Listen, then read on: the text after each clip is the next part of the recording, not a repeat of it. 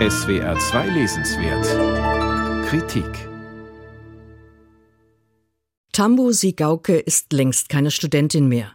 Simbabwe ist seit rund zwei Jahrzehnten unabhängig, die Jahrtausendwende steht bevor, die Protagonistin im letzten Teil von Tsitsi Dangaremgas Trilogie hat ihre mittleren Jahre erreicht. Trotzdem lebt sie notgedrungen in einem Wohnheim für Studentinnen in der Hauptstadt Harare. Denn ihren Job bei der Werbeagentur hat sie gekündigt. Sie wollte Ideenklau durch ihre weißen Vorgesetzten und schlechte Bezahlung nicht länger ertragen. Nun kämpft sie gegen eine Depression und den sozialen Abstieg.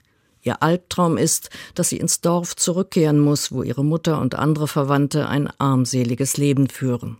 Tsitsi Dangaremga hat Tambus Geschichte in diesem dritten Band ihrer Trilogie als innere Ansprache an sich selbst verfasst. Du hebst den Kopf und lässt ihn wieder zurück aufs Kissen fallen. So klingt das. Mit diesem Kunstgriff sind Tambus Beobachtungen der äußeren Welt und ihre Innenwelt auf gleicher Ebene angesiedelt. Sie finden gewissermaßen im selben Atemzug statt. Tambo gelingt der Umzug in die heruntergekommene Villa einer Witwe. Das Klima bleibt gleich. Tambu lebt in einer Gesellschaft, die Gewalt aus jeder Pore verströmt. Der langjährige Kampf um die Unabhängigkeit, weißer und später auch schwarzer Rassismus und eine tief sitzende Missachtung von Frauen sorgen für eine brutale Grundierung. Tambu beobachtet die Gewalt. Sie geht oft von Männern aus und richtet sich meist gegen Frauen. Gegen die schick gekleidete Studentin am Busbahnhof, genauso wie gegen die Witwe, deren Söhne scharf auf das Erbe sind. Tambu versucht, sich aus ihrer deprimierenden Lage zu befreien. Sie bekommt einen Job als Lehrerin. Aber die Aggressivität in ihrer Umwelt beeinflusst sie. Tambu wird selber zur Täterin. Sie bricht zusammen. Dabei verzichtet die Autorin auf allzu detaillierte Schilderungen von Gewalt. Oft genügt ihr der Blick auf die Opfer, um die Verheerungen deutlich zu machen.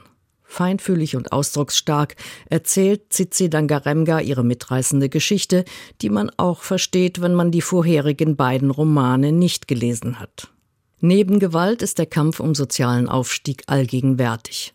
Das Streben nach Wohlstand, wie er für Weiße selbstverständlich zu sein scheint und den sich nun auch einige Schwarze leisten können, hält Tambu im Würgegriff.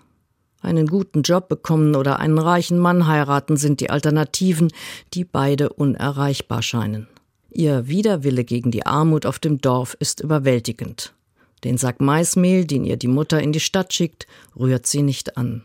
Die Nuancen simbabwischer Befindlichkeiten und Aufstiegssehnsüchte, Überlegenheitsdünkel und Machtwille der Männer und Schicksalsergebenheit oder Aufbegehren der Frauen verdichtet Dangaremga zu einem intensiven Gemälde des südostafrikanischen Landes. Auch dafür erhält sie nun den Friedenspreis des deutschen Buchhandels. Und dann kann Tambu doch, so scheint es, die Armut hinter sich lassen.